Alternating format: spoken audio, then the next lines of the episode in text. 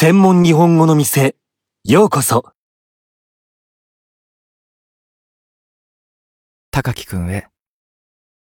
お元気ですか？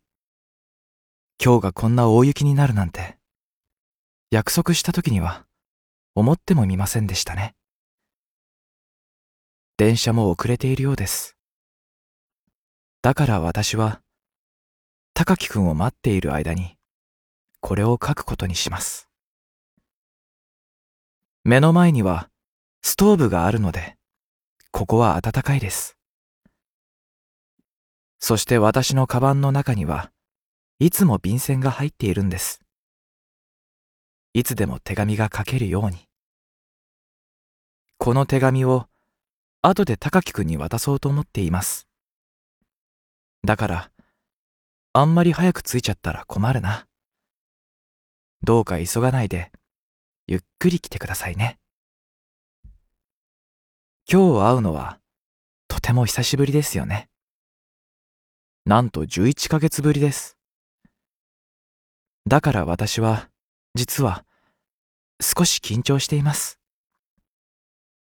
会ってもお互いに気づかなかったらどうしよう、なんて思います。でもここは、東京に比べれば、とても小さな駅だから、わからないなんてことはありえないんだけど、でも、学生服を着た高木くんも、サッカー部に入った高木くんも、どんなに頑張って想像してみても、それは知らない人みたいに思えます。えー、っと、何を書けばいいんだろう。うん。そうだ。まずはお礼から。今までちゃんと伝えられなかった気持ちを書きます。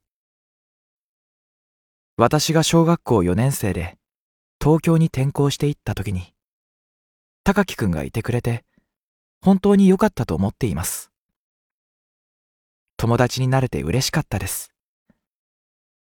高木くんがいなければ、私にとって学校はもっとずっと辛い場所になっていたと思います。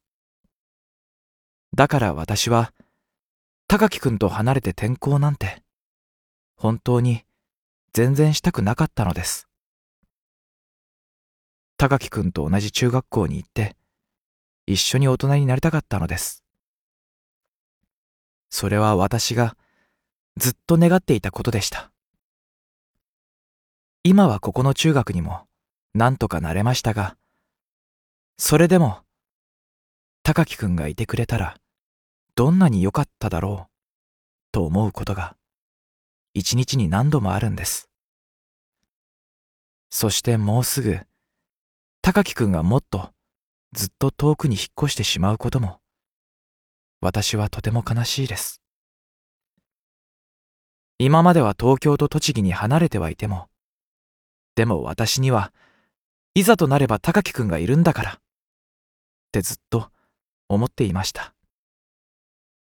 電車に乗っていけばすぐに会えるんだから、と。でも今度は九州の向こうだなんて、ちょっと遠すぎます。私はこれからは一人でもちゃんとやっていけるようにしなくてはいけません。そんなことが本当にできるのか。私にはちょっと自信がないんですけれど、でも、そうしなければならないんです。私も高木くんも。そうですよね。それから、これだけは言っておかなければなりません。私が今日、言葉で伝えたいと思っていることですが、でも、言えなかった時のために、手紙に書いてしまいます。私は高木くんのことが好きです。いつ好きになったのかは、もう覚えていません。とても自然に、いつの間にか好きになっていました。初めて会った時から、高木くんは強くて優しい男の子でした。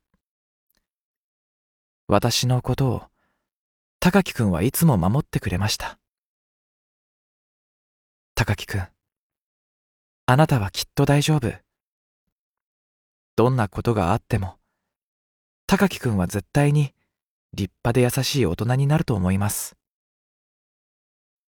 高木くんがこの先、どんなに遠くに行ってしまっても、私はずっと絶対に好きです。どうかどうか、それを覚えていてください。